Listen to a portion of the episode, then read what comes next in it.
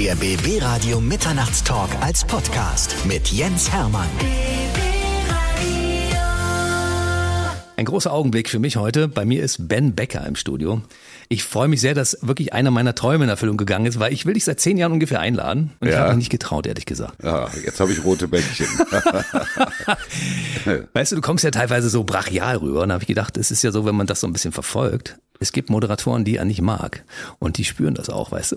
Und deshalb habe ich mich nicht getraut bis zum heutigen Tag. Ach, das kommt aber eigentlich selten vor. Außerdem bin ich ganz handsam. Also ich weiß nicht, ich war neulich bei der Kollegin Schöneberger, die sagte auch, dass sie dachte, ich wäre so, also man ka- kannte sich schon vorher, aber ich wäre so brachial. Ich weiß nicht wirklich, woher das, wo das herkommt. Die liebe Barbara Schöneberger. Ja, ja. ja, ich bin sehr verliebt in sie, schon seit Jahrzehnten sozusagen. Ja, die Lidl-Prinzessin. Ja. Wir wollen deine Geschichte hören und ich frage mich, warum es überhaupt so lange dauern musste, bis du das erste Mal zu uns kommst, weil es gibt ja an diesem Radiosender zwei große Buchstaben. Ja. BB. Ja, kommt mir bekannt vor, kenne ich ja einige. Also das geht ja bei Brigitte Bardot los, sage ich jetzt mal. Gänseblümchen wird entblättert und geht dann weiter über den großartigen Bertolt Brecht und Ben Becker. Dann Boris Becker gibt's ja auch noch.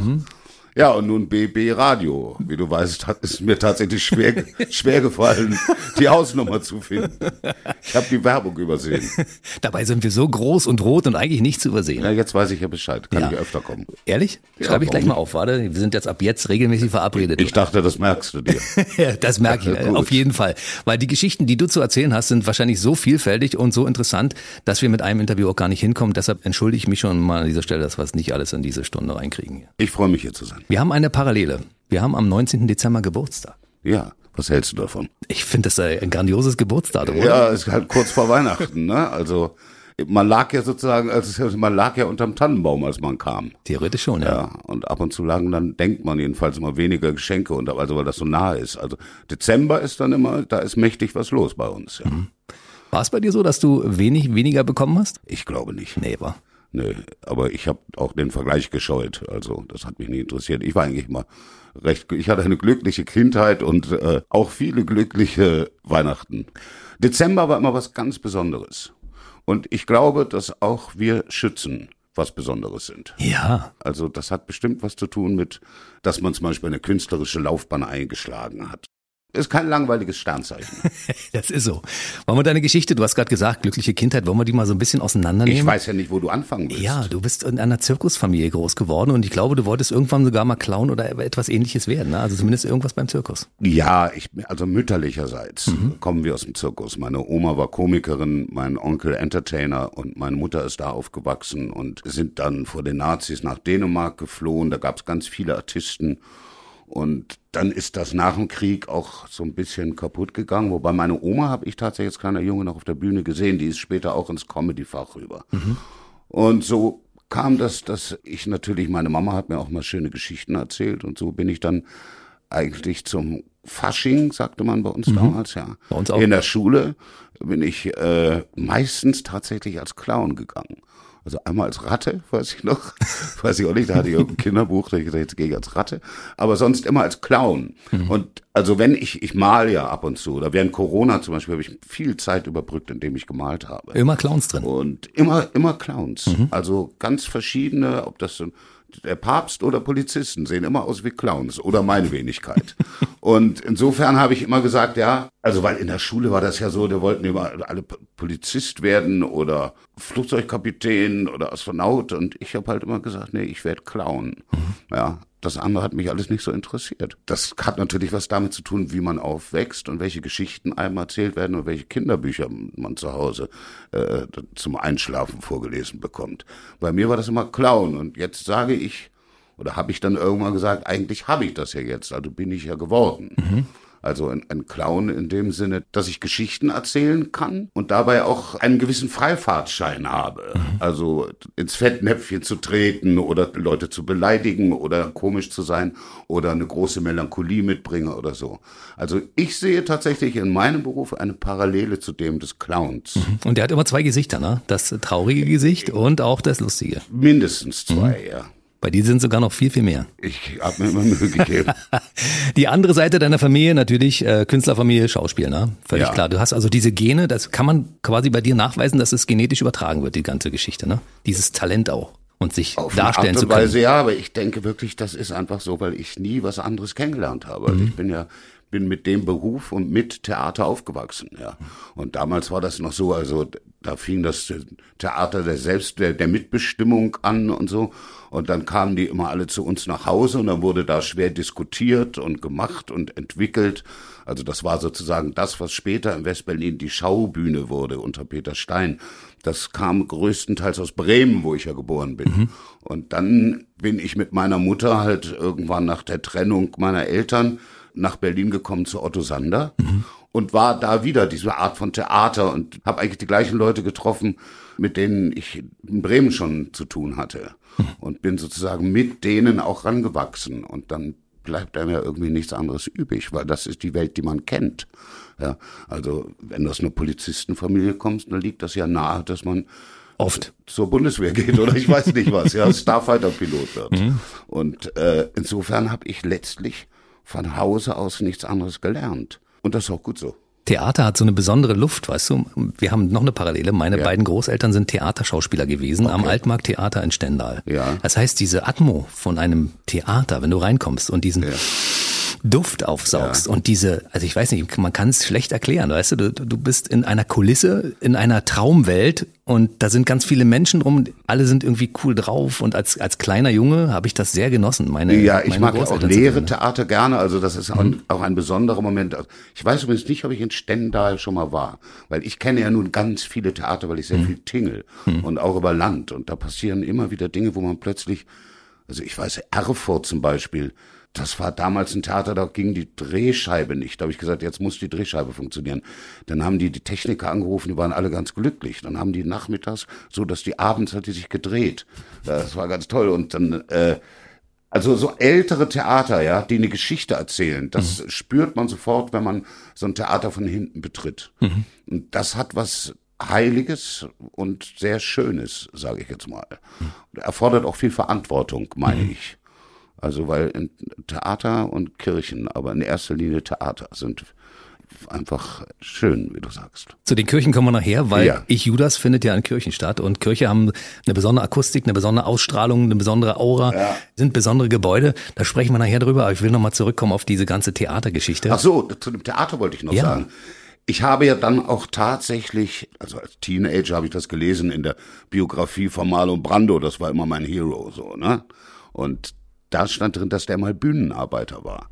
Und da habe ich gesagt, ich möchte gerne erst, bevor ich anfange mit dem Schauspielstudium, möchte ich Bühnenarbeiter werden. Und das habe ich dann auch zwei Jahre durchgezogen. Und das war auch unheimlich schön, weil ich da zum einen also das von hinten alles gelernt habe. Ich war eine lange Vorhangzieher, das gab's damals noch, richtig Vorhangzieher. Das, da drückt man heute auf den Knopf, aber das habe ich noch gelernt. Und mit Seilschaften zu arbeiten und oben auf dem Schnürboden zu gucken, wie die Schauspieler sich unten vorbereiten oder wie die Leute reinkommen äh, und sich das Theater langsam füllt. Wie, dann geht diese Spannung, steigt hoch bis in den Schnürboden. Und das beobachtet zu haben. Und so mein Kollege oben, ich war lange auf dem Schnürboden, war ein alter Walfänger. Ein richtiger Ein Wahlfilm. richtiger Walfänger, der war, ging, ist richtig auch noch auf Walfahrt gegangen. Der hat mir dann Spleißen beigebracht und so.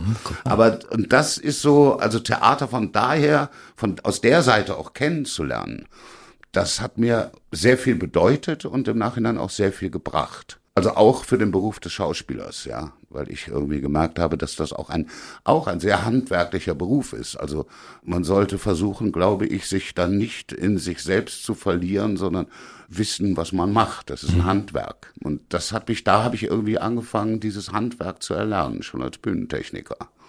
Und das mache ich bis heute, fühle ich mich in Theatern eigentlich unheimlich wohl. Das ist das, wo ich herkomme und da fühle ich mich zum Beispiel wohler als vor einer Fernsehkamera. Das weiß ich bei dir ungefähr, also es sind äh, 60 Prozent mindestens äh, Theaterbühnen und 40 Prozent sind Filme und alle anderen Projekte. Ja, ne? mittlerweile hat sich das fast ein bisschen verschoben, würde ich sagen. Also 70, 30 oder so. Das hat auch was zu tun mit Angebot und Nachfrage, also was was so reinkommt oder was was mich tatsächlich interessiert. Das ist, glaub ich, der Punkt, Also ne? ich habe dann irgendwann gesagt, gut, dann jetzt habe ich das gemacht und jetzt ich wollte immer wieder zurück zu einer Auseinandersetzung und zu Kunst, das hat mich halt irgendwie immer interessiert und das fand ich immer spannender als jetzt nur den, den Namen in Leuchtschrift über dem Kino zu sehen. Das mhm. war toll und das, das gesehen zu haben und so. Aber ich weiß nicht, ich habe mich dann auch, man hätte damals, glaube ich, auch, wenn man den Ehrgeiz gehabt hätte, nach Amerika gehen können oder sowas. Ja. Gut, dass du hier geblieben bist. Ich habe auch das Gefühl. Manchmal, manchmal denke ich vielleicht falsch, aber irgendwie bin ich ja also ist das auch wirklich sehr, sehr schön, so auf dem Teppich zu bleiben und den Versuch zu starten, Leuten ernsthafte Geschichten, also wirklich ernsthafte Geschichten zu präsentieren und mit ihnen zu durchleben. Und das bereitet mir irgendwie immer wieder große Freude, muss ich sagen. Und dann bin ich mal ganz glücklich so. Wenn ich neulich habe ich ein ich habe jetzt einen neuen Abend entwickelt von und über den Schriftsteller Josef Roth. Das war ein großer Traum von mir. Und das habe ich dann angefangen wie früher als Kind, die Märklin-Eisenbahn zu Hause. So baue ich dann so das bei mir ins Wohnzimmer, das Theater rein, ja. Und dann hole ich irgendwie meine Sound-Mischgeräte für und so aus dem Keller und baue da Box und dann baue ich mir dann Theater. Echt jetzt, ja? Ja, ja. Und stell das erstmal so aufs kleine Gleis, ja. Mhm. Und dann kommt irgendwann der Tag, das war in diesem Falle war das Premiere Renaissance-Theater, weil ich da mhm. sechs Tage Renaissance. Bei die dann bringst du das, nee, das ist Schlosspark im Renaissance-Theater, so. Hagenbergplatz. Ach so, okay. Dieses mhm. alte Jugendstil-Ding, ja, ja, ja, was da mhm. Sehr, sehr schönes Theater mit wunderschönen Intarsien und so. Also mhm. eins von den Theatern, wo man, wo einem das Herz aufgeht, wenn man es betritt. Ja. Mit einem echten roten Vorhang und allem, ja. was dazugehört. Und wenn du dann da reinkommst und baust dieses kleine Märklin-Eisenbahn und setzt dir aufs große Gleis und das funktioniert, da geht mir wirklich, da geht mir das Zirkusherz oder das Theater- oder Schauspielerherz auf. Na, das ist so eine Liebe, die ich ganz tief in mir trage. Und das wird mir auch keiner nehmen und ich mir selber auch nicht. Das ist so krass, ne? Dieser Moment, wenn du hinter dem Vorhang stehst und du weißt, das Theater ist voll ja. und es geht gleich los. Und ja. du weißt, du hast nur 30 Sekunden, dann geht ja. der Vorhang auf und dann musst du abliefern. Ja. Ich meine, Aufregung oder so hast du wahrscheinlich nicht, oder? Doch, doch. Hast doch. du? Ja, sehr. Großes Lampenfieber. Das ist äh, unterschiedlich. Das kommt auch tatsächlich auf die Vorstellungen an, die, die es gilt zu bestreiten. Also es geht einem eigentlich den ganzen Tag vorher schon schlecht und es ist wirklich, also es kann Nein. auch wirklich, doch, das kann physisch Kann ich werden. mir nicht vorstellen bei dir. Aber äh, Nein, das braucht man auch, weil das ist, du brauchst ja ein bisschen Feuer, um die Rakete starten zu lassen. Okay. Aber manchmal ist es auch so, dass man durchatmet und geht dann plötzlich ganz gelassen und ruhig. Es gibt da kein Rezept für. Mir hat ein älterer Schauspieler mal gesagt, er hört jetzt auf, weil er hält das nervlich nicht mehr aus. So schlimm ist es glücklicherweise noch nicht. Mhm. Kann weitergehen. Siehst du noch was im Publikum? Bis zu welcher Reihe kannst du äh, gucken? Kommt drauf an, ja. Ich sag mal durchschnittlich so vierte Reihe, fünfte Reihe. Was ich gar nicht, also ich mache bei meinen Geschichten auch oft, dass ich so ganz bisschen Licht anlasse. Mhm. Kommt auch aus Programm an, weil du dann mit den Leuten kommunizieren kannst, kannst mhm. ja. Und die auch manchmal dann nicht so alleingelassen sind, als wenn sie so total im Dunkeln, dann äh, kommt immer schnell das Bonbonpapier raus. Und um das zu verhindern, lasse ich manchmal so ganz bisschen Licht an, dass man auch so das ahnen kann, was da unten passiert. Ich bin oft ein bisschen verstört, das ist aber gerade, wenn man alleine auf der Bühne steht, wenn das nur ein großes schwarzes Loch ist und du mhm. gar nichts siehst, mhm. dann ist es irgendwie schwer, sich zu orientieren. In dem Moment, wo du Mitspieler auf der Bühne hast, ist das dann nicht mehr so ein großes Problem. Aber du spielst ja lieber alleine. Die Solostücken von dir sind legendär. ja, und ja. eigentlich willst du keinen an der Seite haben, weil ich meine, du füllst ja auch zwei Stunden so eine Theaterbühne und da sagt man, wie kann man als ein einziger Mensch sich da vorne hinstellen und zwei Stunden Faust oder irgendwas ja. oder ich Judas einfach durchziehen in einer brachialen Kraft mit, mit Entertainment, mit allem drum dran, mit Emotionen. Wie geht denn das? Ja, ja, das liegt unter anderem daran, dass ich mich also auch gegen ein Ensembletheater entschieden habe. Für hm. mich äh, mehr oder weniger. Ich würde das immer wieder tun tun. Aber dann ist es auch so, so, dass ich mich auch, was die Regie angeht, in andere Hände begebe und somit andere Ideen zum Leben erwecke oder Bestandteil dessen bin. Und das ist mir dann oft, also da hatte ich dann oft zu wenig Mitspracherecht oder sag, ich mag das nicht als Angestellter zu fingieren. Das fand ich irgendwie, das hat mich irgendwann, ich habe das ja lange gemacht, ich mhm. war ja Ewigkeit jugendlicher Held in Stuttgart und war dann noch in Hamburg am Schauspielhaus und habe da Ensemblearbeit und Da so. ging's los bei dir damals in Hamburg, ne? Nee, nee, in Stuttgart. Ja, doch, in Hamburg, ja, letztlich Hamburg, Düsseldorf, dann lange Stuttgart, mhm. dann wieder Hamburg und dann Berlin. Und hier auch noch im Ensemble tätig. Dann später ja Salzburg dazu. Nicht nur die Jedermann-Festspiele, also die, die Festspiele, sondern auch im Landestheater Salzburg und so. Aber ich habe irgendwann gemerkt, dass ich also meine eigenen Ideen umsetzen möchte. Mhm. Und dann kam das auch über, dass ich ja Musik gemacht hatte und eine Band hatte. Reden wir nachher drüber? Da hatten wir dann sozusagen Musiken auch mit meinen Texten, eigene Texte und darüber, das waren deutsche Texte und darüber ist das irgendwann gekippt in so Literaturvorstellungen mit der Band. Und so entwickelt sich sowas, ja, dass ich äh, mittlerweile, unter anderem, wir reden später noch drüber, im Dom stehe und stehe und von der großen Orchestral, von dem großen, äh, von der großen Orgel begleitet werde oder Krass. so. Also das ist dann auch eine Entwicklung, die man durchmacht, wollte ich sagen. Dann gehen wir mal zurück bis zu dem Punkt, wo du Bühnenarbeiter warst. Oh ja. Das war ja noch ein kleiner Schritt bis dahin, bis es endlich losging. Wie Ja. ging es dann eigentlich weiter? Wer hat dich dann damals entdeckt?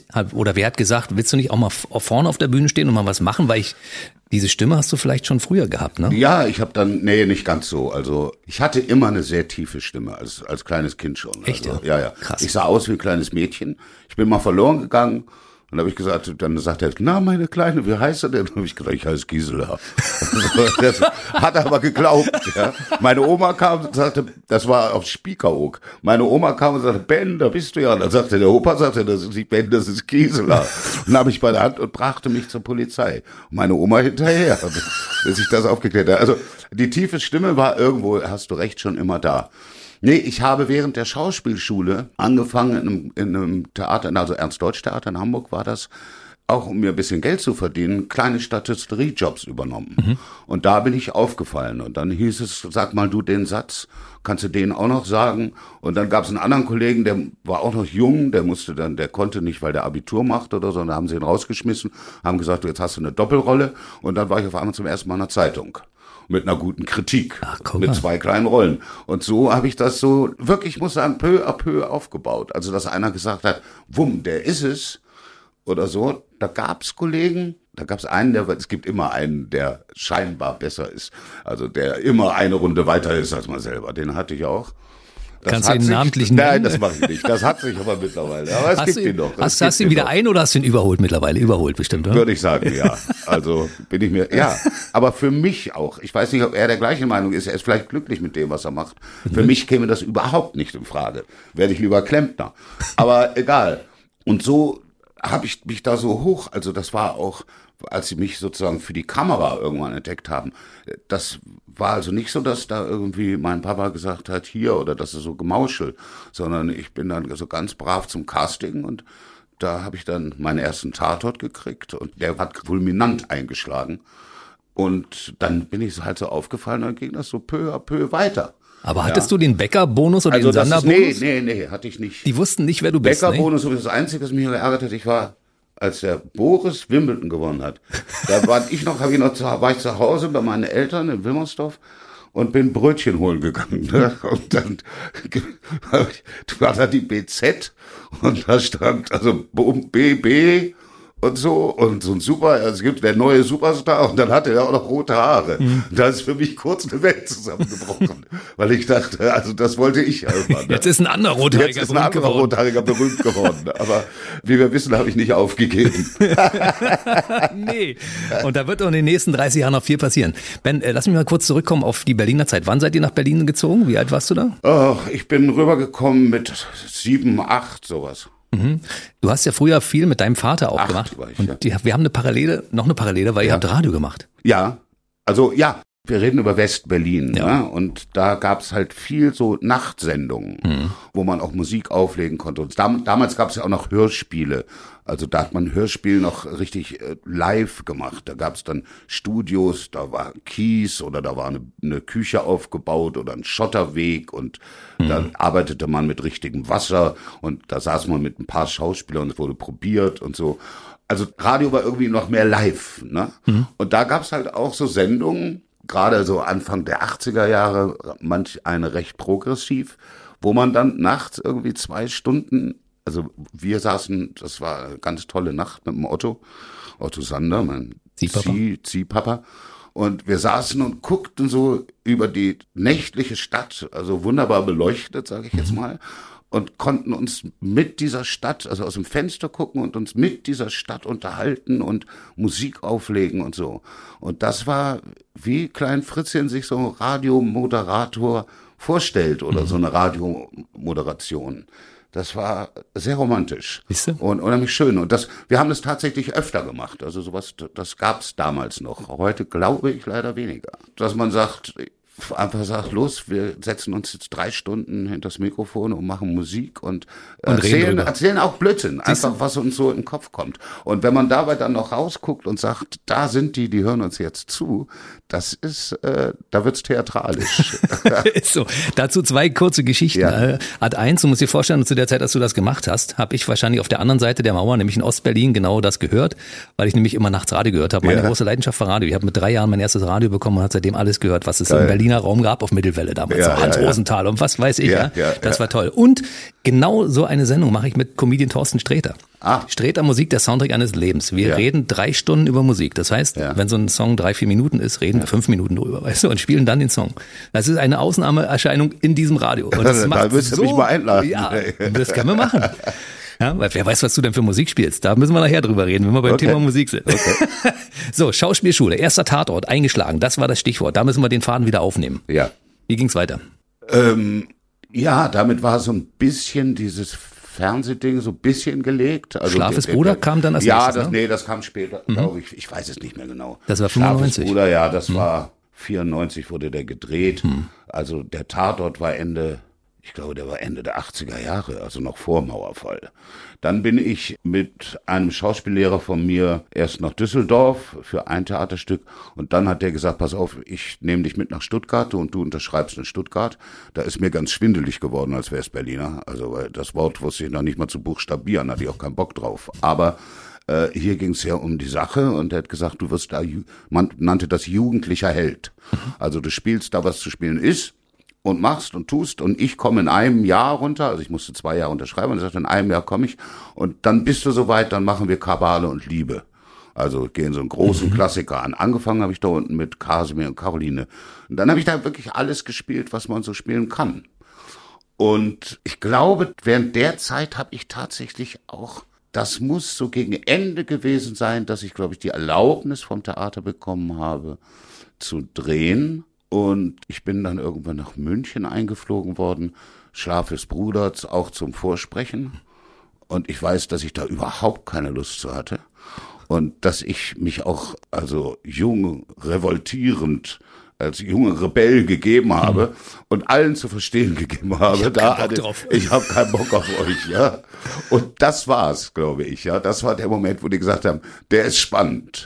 Und dann war das sozusagen, war das auch eine, eine sehr einschneidende Arbeit, weil die ging ja über Monate. Und dann mit dem, ich vermisse ihn wirklich sehr, mit dem wunderbaren Fieldsmeyer, mit dem ich ja mehrfach gearbeitet habe, später dann die Comedian, Harmonist und so. Das waren eigentlich die beiden größten Dinger. Aber auch ein geiler Film. Ja, und das war, es gibt ja so Sachen, die, die sind so im Leben so einschneidend oder das ist, das ist, das ist eine Zeit, die man ein Leben lang noch spürt. Und diese Dreharbeiten, das war so. Das ging mir, das war, oh, das war ein Wahnsinnsabenteuer. Das war wirklich ganz, ganz toll. Und da habe ich auch diesen Fieldsmeyer unheimlich lieben gelernt. Und da hat mir das auch unheimlich Spaß gemacht, die, so eine Art und Weise mit der Kamera umzugehen, ja. Weil der war ja wahnsinnig. Also, ich war jung und der alte Mann war wahnsinnig, aber. Gute Kombi. Ach, super. Also der, der, der, wer abends als erster ins Bett ging, hat verloren und wer morgens zu spät kam, mindestens so doll verloren. Ja. Und dann stand der Chef, stand dann immer schon so mit hochgekrempelter Jeans, mit so einer riesen Kamera, die wiegt ja auch einiges in so einem eiskalten Bergbach. Ne? Und ja, das war herausfordernd. Das war, war wirklich toll. Das, und das, die Arbeit mit Fieldsmeier hat mich auf eine Art und Weise sehr geprägt. Und auch der Spaß, den ich da hatte bei der Arbeit. Und da gab's dann noch ein paar Sachen, die, also ich fand dann immer, in dem Moment, wo mir eine Zusammenarbeit mit dem Regisseur oder so fand, wenn ich das dröge fand oder mir das so, dann fand ich auch die Arbeit von Anfang an nicht gut und das hat mich dann nicht mehr interessiert. Insofern hing die Latte für mich immer sehr hoch. Und da gibt es noch ein paar Leute. Ich habe gestern erst mit Oliver Hirschspiegel wieder zusammengearbeitet, auch im Tonstudio. Mit dem habe ich ein paar tolle Sachen gemacht und das ist auch eine Arbeit, wo ich sage, so, da, da lohnt sich zur Arbeit zu gehen, zum Drehort. Da macht mir das großen Spaß. Ja. Also du arbeitest mit einem erlesenen Personenkreis, die du auch magst und das ist akzeptierst einfach und toll, wenn man sich austauscht, wenn man so zusammen an einem Strang zieht. Ne? und nicht als Angestellter fingiert und eigentlich nichts zu sagen hat, außer seinen Text und pünktlich da sein hm. und Schnauze halten, wenn das Mittagessen nicht schmeckt. Das ist, war nicht so. Und weil, wie Filzmeier mal gesagt hat, Filmzeit ist Lebenszeit. Ja, und das will auch gelebt werden. Mhm. Meinst du, dass deine ruppige Art dazu geführt hat, dass deine Karriere irgendwann losging? Weil wenn du angepasst gewesen wärst, wie vielleicht einige andere, wärst vielleicht in eine andere Richtung gelaufen? Ja, ich weiß aber nicht, ich bin ja eigentlich überhaupt nicht ruppig.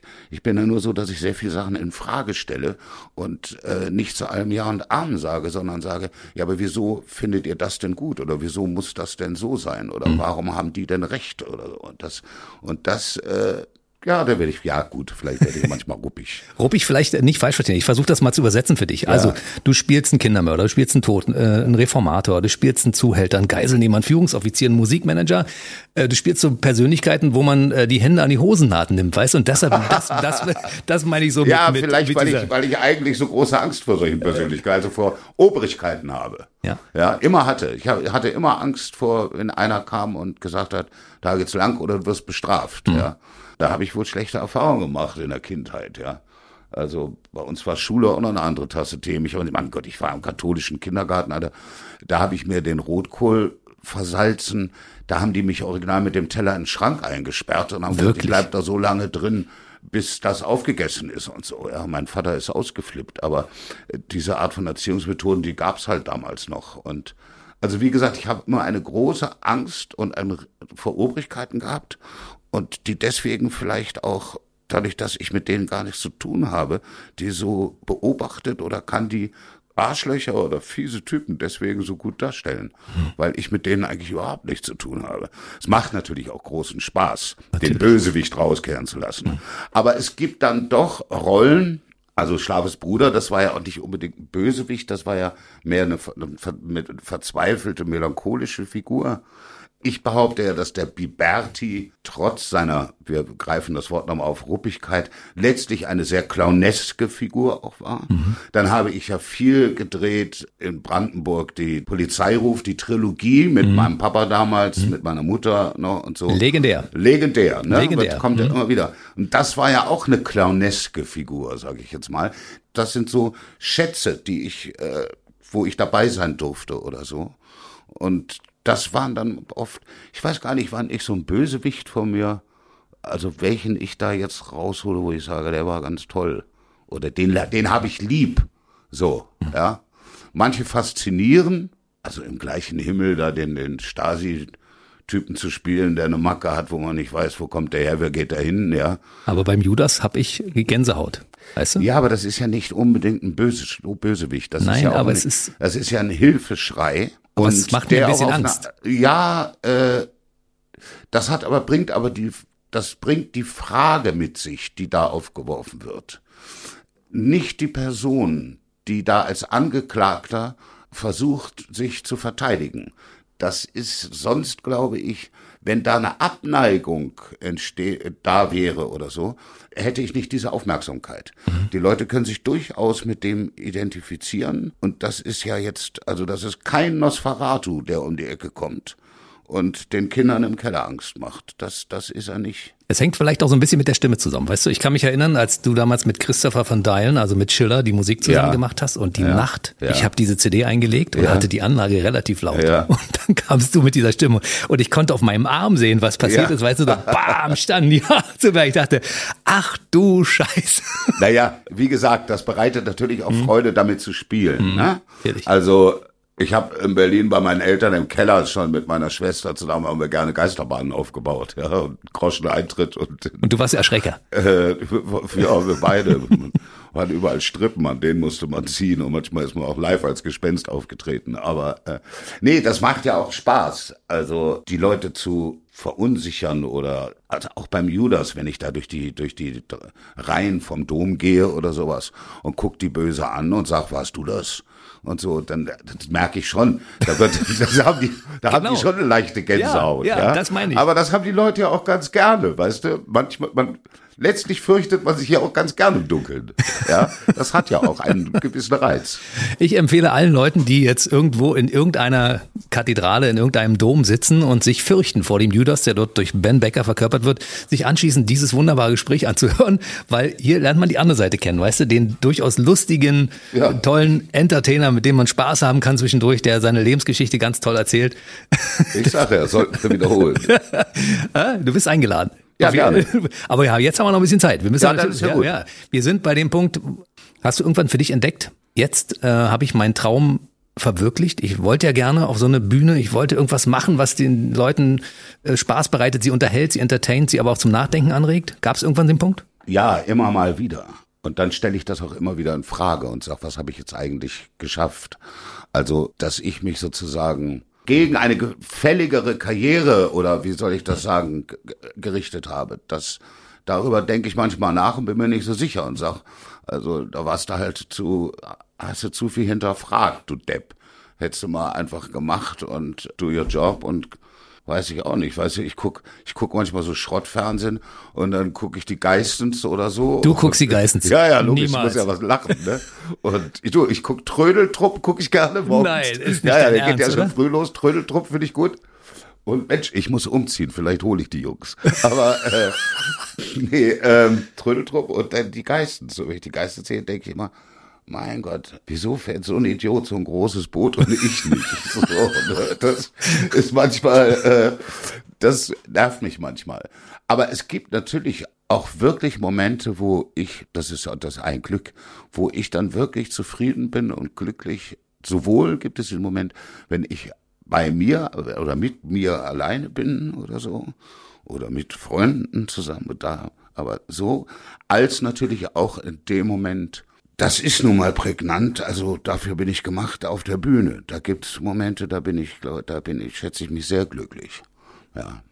Wenn ich dich in eine Kulisse reinsetzen würde, dann hätte ich zum einen die große Bücherwand Mhm. Ja. mit großer Literatur, Ja. große Weltliteratur, alles, ja. Unsere großen deutschen Dichter, Denker, alle da drin.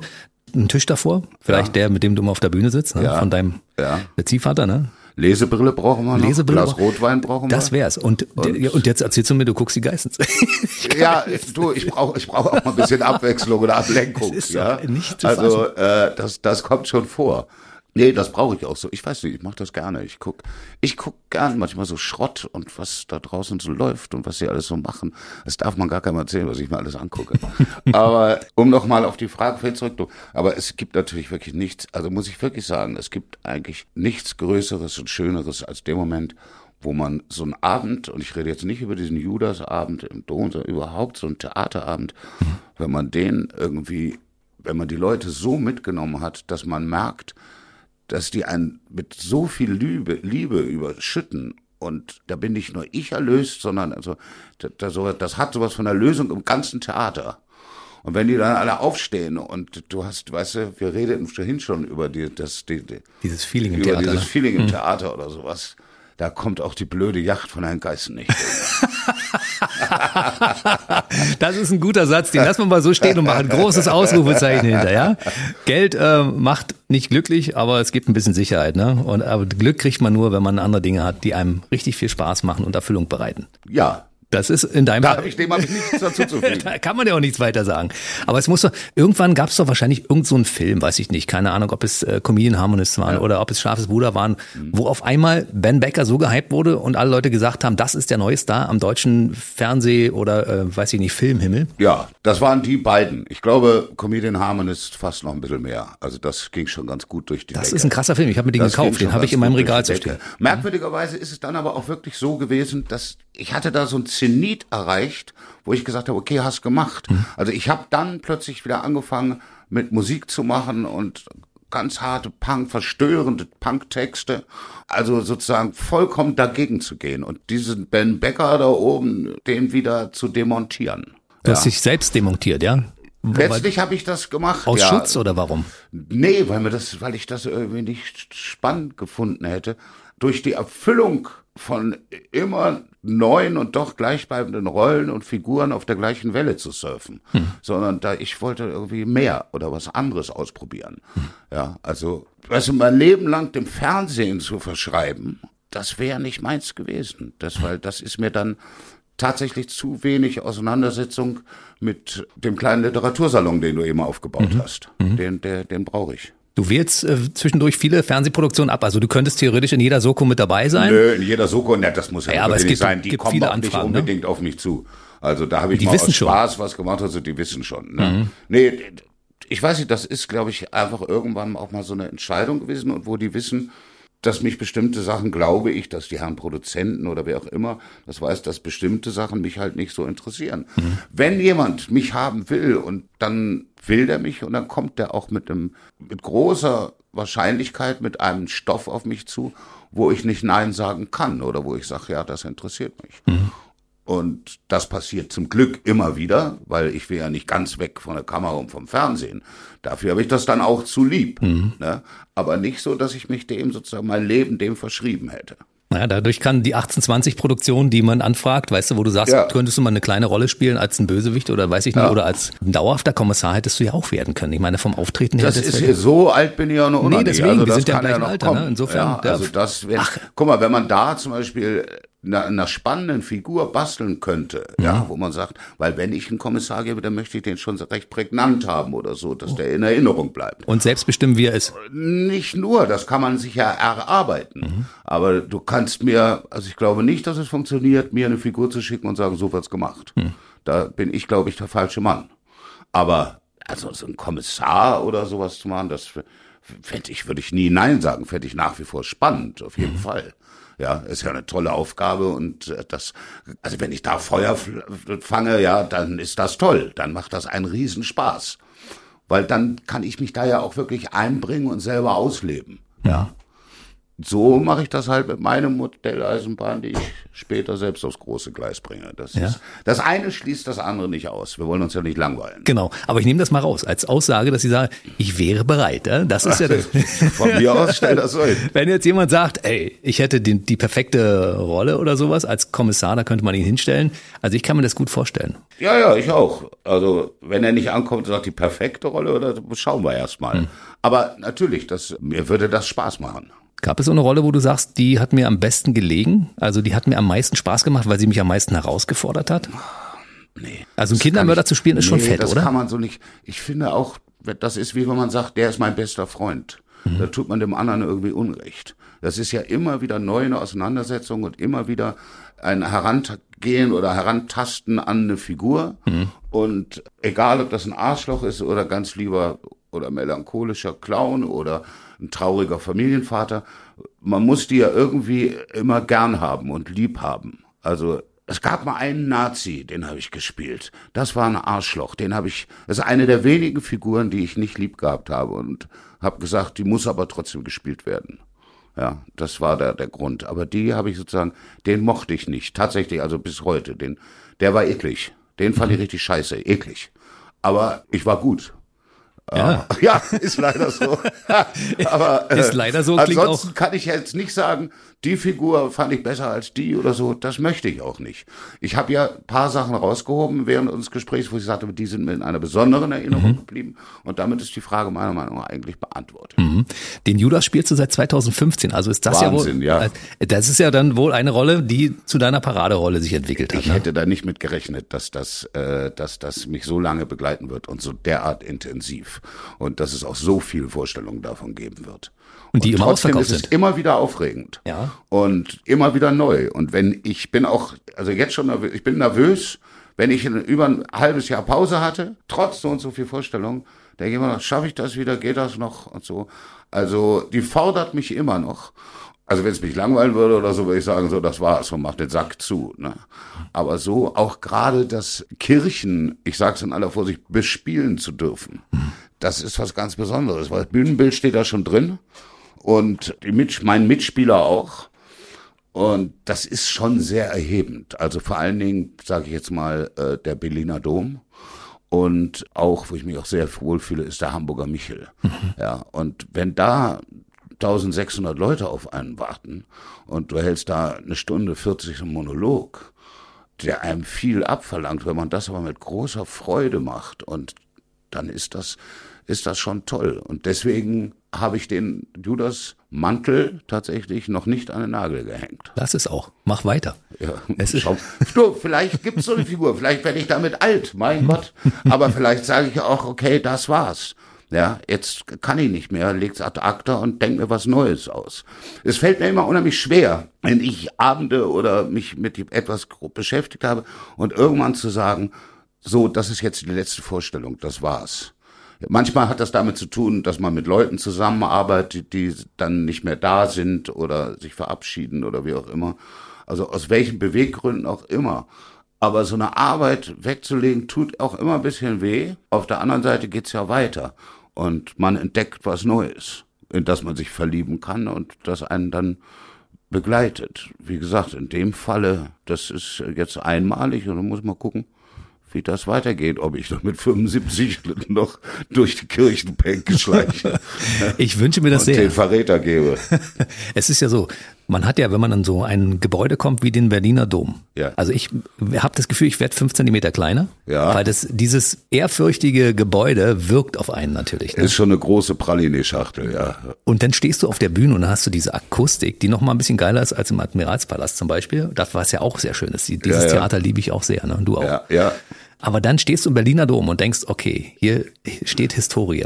Ja, viele hundert Jahre, große Baumeister. Und ich stehe auf der Bühne und mache hier mein ja, Ding. das ist schon, das ist, wie ich sage, das ist schon erhebend. Ne? Das ist toll in dem Moment, wo man vor der Vorstellung, wo man reinkommt für Soundcheck und um sich vorzubereiten und so, da ist manchmal noch so ein bisschen Publikumsverkehr. Dann ist aber der Organist schon oben und probt. Und dann kommst du von hinten, also, nee, nicht von hinten, durchs Hauptportal, Herr Becker natürlich, durchs Hauptportal Ja, schreitet er zur Arbeit, ja. Kommst du dann da rein und dann setze ich mich manchmal auf so eine Bank und guck und dann sage ich mal, lieber Herr Gesangsverein, dass du das darfst, Junge. Also da bin ich dann selbst ein bisschen beeindruckt, ja. Und dann, du hast es vorhin gesagt, die große Orgel. Wenn das Ding von hinten anfängt zu blasen, dann ist ja aber, das Das geht ist auch Lemmy durch, von ne? Motorhead. Das ist auch ja. so, ja, genau. Motorhead. Ja, Krass, oder? ja. ja. Wie fühlt sich das an? Kannst du das beschreiben? Gibt es so eine innere Gänsehaut, die man natürlich außen nicht sehen darf? Hin und wieder. Also ich kann ja jetzt nicht mich die ganze, ich muss mir auf meinen Text und meine Rolle konzentrieren. Und ich bin ja nicht da, um Musik zu hören. Ja. Aber, äh, Mhm. Aber ab- wenn der Dr. Sieling da oben in die Tastatur schlägt, Mhm. das ist schon geil. Ja. Also das macht schon Spaß. Also manchmal bei so Proben sage ich auch, spiel mal für mich irgendwas ganz anderes oder so, ja. Das ist schon, nee, das ist schon toll. Ja, man darf sich nicht Als ich das lassen. erfahren habe oder erfahren durfte, was mit so einem Instrument, und da ist die Berliner Domorgel ganz, ins, ganz besonders Hm. und kommt mächtig, gewaltig daher. Und wo das entwickelt wurde, das, wo ich das zum ersten Mal gehört habe, was für ein Klangkörper, was für ein Instrument, was damit möglich ist, Hm. da hat es mich ganz schön weggeblasen. Ist man bei so einer Aufführung abgelenkt durch irgendwelche schönen Dinge, wo dein Gedanken auf einmal Ja, dran das hängen? Bonbonpapier in der dritten Reihe, das, Das ist- ich ab. machen die Also was wirklich? ich, äh, na, selten. Wenn ich komme, selten. Weil du vorher sagst, weh, entwickelt ein Bonbon nee, aus was ich, äh, Nee, was ich nicht mag, ist halt unsoziales Verhalten während einer Theatervorführung. Also ich kann Handys nicht ab. Ja, Mhm. ich finde auch, die sind ja da, um das mit live mitzuerleben. Deswegen ich ins Theater, um etwas live zu erleben. Nicht ja. ums mitzufilmen. Und nicht um das Ding hochzuhalten und zu gucken und einen schönen Ausschnitt zu hören. Und du kriegst gar nichts mit, weil du nur mit dem scheiß Kasten beschäftigt bist. Mhm. Was ich auch nicht mag, das ist bei mir auch verboten tatsächlich, sind Fotografen. Mhm. Weil äh, das Klick, Klick, das ist, die sind wirklich nur da, weil sie ein Foto für irgendeine Zeitung schießen wollen. Der Rest interessiert sich nicht und sie stören. Mhm. Ja, also das verlange ich. Ich verlange von mir auch Konzentration Mhm. und Aufmerksamkeit. Also von mir als Schauspieler höchste Konzentration und so. Und die verlange ich auch, sonst funktioniert das miteinander nicht. Ne? Also das sind Sachen, die einen durchaus ablenken können. Um aus dem Nähkästchen zu plaudern, was ich auch nicht mag. Ja, jetzt. Das passiert manchmal. Komme ich in irgendeine Kirche, dann ist die so packt, also so voll, dass die Leute so leicht rechts und links hinter mir auch sitzen. Ach, schlimm, Und ne? da komme ich mir so ein bisschen vor, wie, weiß ich, wie wenn du so zauberende Karten guckst. Das mag ich nicht, ja. Aber da muss man manchmal durch. Aber das, wenn die Leute so hinter mir, da kann ich nicht drauf. Ja, das, das mag ich nicht. Also insofern nehme ich hier und da auch wieder, nehme ich ein bisschen, äh, kontrolliere ich auch die, Sitz, die, die Sitzordnung hier und da ein wenig. Ja. Nein, ich kann das durchaus nachvollziehen. Ich meine, wir beide als am 19. Dezember geborene Schützen, ich ja. mag das auch nicht, wenn jemand hinter mir steht. Egal ja. was es ist. Ich, wenn ich, gerade wenn ich irgendwie arbeite. Bei einer Radiosendung dürfen die gerne alle vor mir stehen. Ja, aber wenn jemand hinter mir steht, das macht mich komplett Das ist komisch. Das ne? ist komisch. Ich kann es auch nicht erklären, aber es ist unangenehm. Ne? Ja, merkwürdig. Finde ich auch. Äh, wir waren beim Thema Musik, weil die Orgel ist natürlich ein sehr lautes Instrument und ich glaube, du interessierst dich von Hause aus für ordentliche Musik, ne, die richtig nach vorn geht. Du hast gesagt, Motorhead? Nee, gar nicht. Also Motorhead natürlich, das und ist aber... Böse Onkels, Rock? Ja, Böse Onkels, das, das ist, ich weiß nicht, Musik muss man auch... Es ist ja nicht so, dass bei mir zu Hause läuft Motorhead und Böse Onkels. Also ich höre sowieso erstaunlich wenig Musik zu Hause. Ich habe so Phasen. Mhm. Ja, aber eigentlich erstaunlich wenig. Auch beim Spazierengehen nicht oder beim Autofahren. Ist komisch. Wenn, dann auch sehr intensiv und dann ist Musik auch eigentlich was, womit ich mich gerne auseinandersetze. Ne, Lemmy vom Motorhead ist einfach, wenn man Lemmy Motorhead sagt, da freuen sich zum einen alle und zum anderen hat man mal eben eine Handgranate unter die erste Reihe geschmissen. Das ist immer wieder schön. Also wenn ich ins Radio gehe, ich wünsche mir immer Lemmy Motorhead oder Lemmy Sympathy for the Devil. Wobei ich am überlegen bin tatsächlich, ob ich, ich bin mittlerweile so weit, dass ich glaube, die Fassung von Lemmy finde ich geiler als die von den Stones. Von Sympathy Echt? for the Devil, ja. Oh, ich bin schwer, Jagger, ich bin also. schwer, ich weiß, ich bin schwer. Ich glaube, im hohen Alter würde mir das eventuell verzeihen, ja.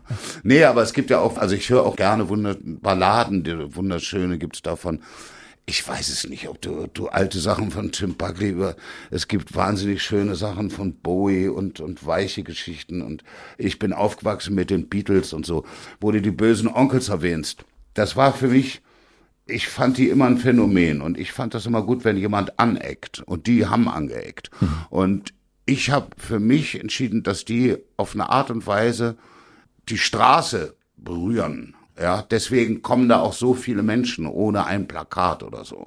Und das tun die auf eine nicht unintelligente, ganz ehrliche und gerade Frankfurter Straßenart und Weise und die gefällt mir.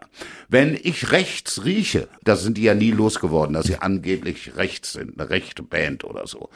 Wenn ich das riechen würde, wäre ich auf der anderen Straßenseite mhm. und weiß Gott nicht am Hockenheimring in Frankfurt auf der Bühne zu finden. Ja, also das, da, da bin ich, das kann ich voll und ganz verantworten. Mhm. Dass ich damit so einen reingebrettert kriege, finde ich auch gut. Macht mir schon wieder Spaß. Da habe ich im hohen Alter noch mal einen Stein geschmissen und der hat getroffen. Das ist doch in Ordnung, ja? ja, die Zeitung haben es damals auseinandergenommen. Wa? Ja, total. Meine Güte, war da was los. Also oh. zerfetzt. Ja, ja. Und ich sage dir, ich find's gut. Aber auch das, ja, das gefällt mir auch. Hm. Ja, da habe ich scheinbar einen wunden Punkt getroffen. Ja, offensichtlich. Ja, der Stein hat gesessen. Hm. Voll in die Mitte von der Konditoreischaufensterscheibe. Wir sind ja beide Kinder, die in den 80ern die Musik mitgenommen haben und ich habe mich immer gefreut, wenn in der Trompete zum Beispiel ja. so auch 80er Mucke gelaufen ist. Kann, kannst du damit auch noch was anfangen oder ist das äh, so? Ja, mein Gott, das ist Kindheit und Jugend, ne? Mhm. Aber das ist äh, in erster Linie ist das für mich, also ich war ja ganz jung in West-Berlin so ein kleiner Punk, mhm. ja und bin so in der Szene rumgelaufen und das hieß für uns war das war das ja mehr so künstlerischer Natur. Ich rede jetzt nicht von einem Kreuzberger Straßenpunk Steine schmeißen, wobei wir auch Steine geschmissen haben. Aber wir waren halt auch künstlerisch sehr äußerst mhm. motiviert und tätig, ja. Also wir haben uns immer orientiert an den englischen Vorbildern, an The Clash, stark damals schon an Vivian Westwood, die damals ja so große Mode, die hat ja angefangen mit äh, der Ausstattung von äh, der Band wie Clash oder die Sex mhm. Pistols mhm. oder sowas. Ja. Du sprichst von dir als Musiker jetzt, als, nee, als ich spreche von mir als kleiner Junge und so. die Einflüsse, die so. die 80er Jahre mhm. auf mich genommen haben. Und äh, das hat schon eine große Rolle gespielt, ja.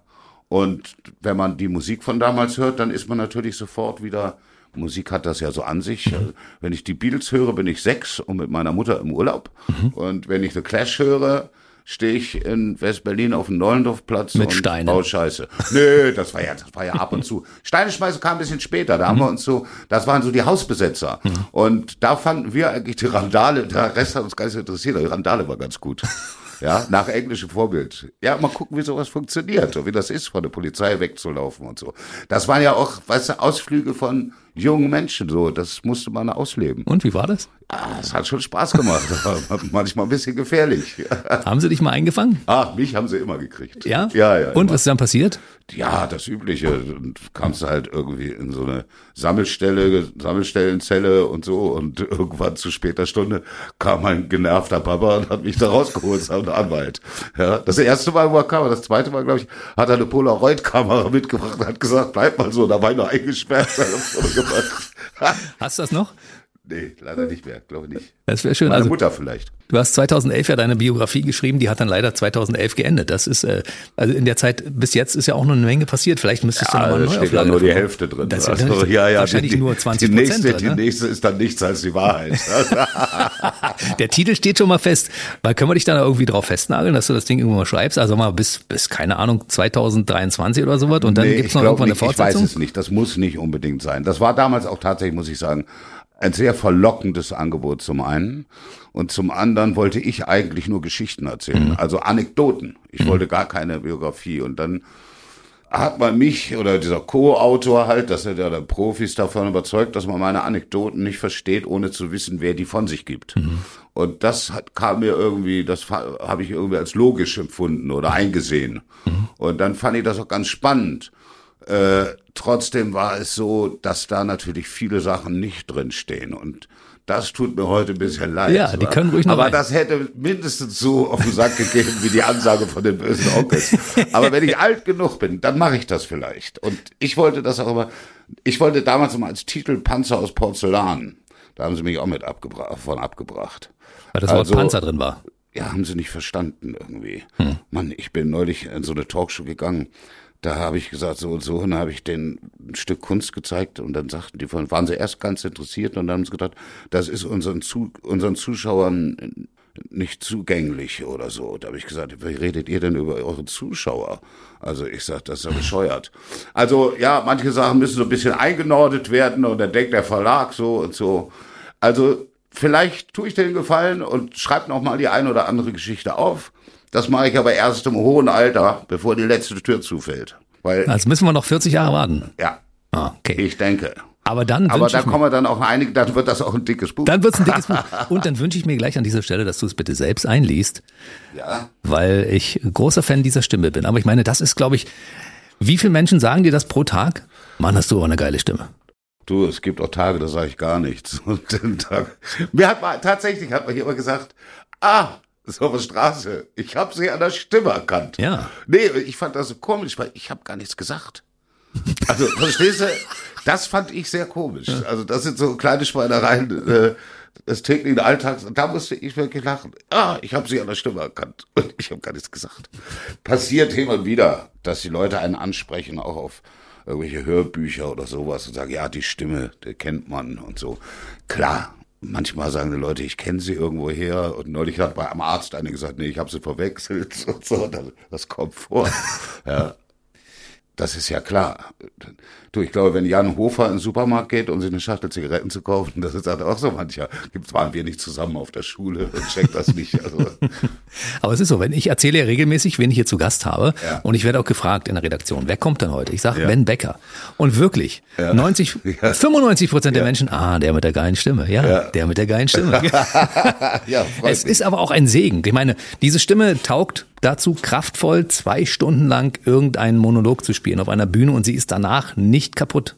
Nee, das ist sie nicht. Aber man muss natürlich auch, ich sag mal, die Stimme ist ja nicht alles. Das, da bin ich auch sehr dankbar für und das macht, bereitet mir auch Freude, damit zu arbeiten. Nur, man muss, wie gesagt, auch damit arbeiten können. Ja, und da fängt das, also das habe ich wirklich mir, das habe ich gelernt, oder, ja. Damit modulieren zu können, arbeiten zu können. Wenn du dich nur auf die Stimme und sagst, mm, das ging bei meiner Tochter beim Einschlafen, auf den Bauch gelegt und ein bisschen gebrummt, dann war die weg. Brauchtest du gar nichts erzählen, nur bumm. Da braucht ihr nur brummen. Das ging ganz schnell. Bei mir selber übrigens auch. Es gibt Hörbücher von mir. Da bin ich über die erste CD nicht hinausgekommen, weil ich selber mir die immer abends zu Hause aufgelegt habe und bin selber von der Stimme weg war ich eingeschlafen. Das ist nicht wahr, oder? Garant zum Einschlafen, ja. Ich bin bin mit meiner eigenen Stimme eingeschlafen. Das, wer kann das von sich behaupten, oder? Ist das unglaublich. Ben, ich gucke jetzt gerade mal auf die Uhr und sehe, dass du schon wieder fast aus der Tür raus bist, aber ich weise noch mal darauf hin, du bist mit Ich Judas am 28. und 29.10. in Berlin. Ja, in Berlin, dann bin ich am 13. und 14. glaube ich in Leipzig. Mhm. Du bist ringsherum? Da noch hört und ja, ich mache richtig jetzt eine kleine vorweihnachtliche Tour. Siehste? Können wir vielleicht noch erfahren, was im Rest des Jahres noch bei dir passiert, bevor wir uns hier in aller Form verabschieden und uns auf einen neuen Termin verabreden? Naja, ich habe Geburtstag am 19., dann feiern wir oh. Weihnachten. Und äh, ich glaube auch, dass ich dieses Jahr daneben nichts mehr, also beruflich nichts mehr zu tun habe. Und was ich sonst so treibe, das erzähle ich das nächste Mal, wenn es soweit ist. Versprochen. Ich habe natürlich das ein oder eine andere Geheimnis noch in der Tasche, aber das wird heute und hier nicht gelüftet. Ist das toll. Wir oder? sind verabredet. So sieht's aus. Ben, es ist so schön, dass du heute hier warst. Ich bedanke mich für die schöne Sendung. Es hat Spaß gemacht. Mir auch. Es ist genauso gelaufen, wie ich es gehofft habe. Das ist ich, gut, weil das ich, weiß man ja vorher nie. Ne? Nee, ich habe gedacht, was ist, wenn er jetzt böse ist und mich nicht mag? Weil dann War ich nicht, nur bin ich einsilbige Antworten und es geht in die falsche Richtung. Und vielen Dank an die Hörer. Bis Oder? zum nächsten Mal. Darf ich das sagen? Natürlich. Ciao, bis ja. zum nächsten Mal. Der BB Radio Mitternachtstalk. Jede Nacht ab 0 Uhr. Und jeden Freitag der neueste Podcast.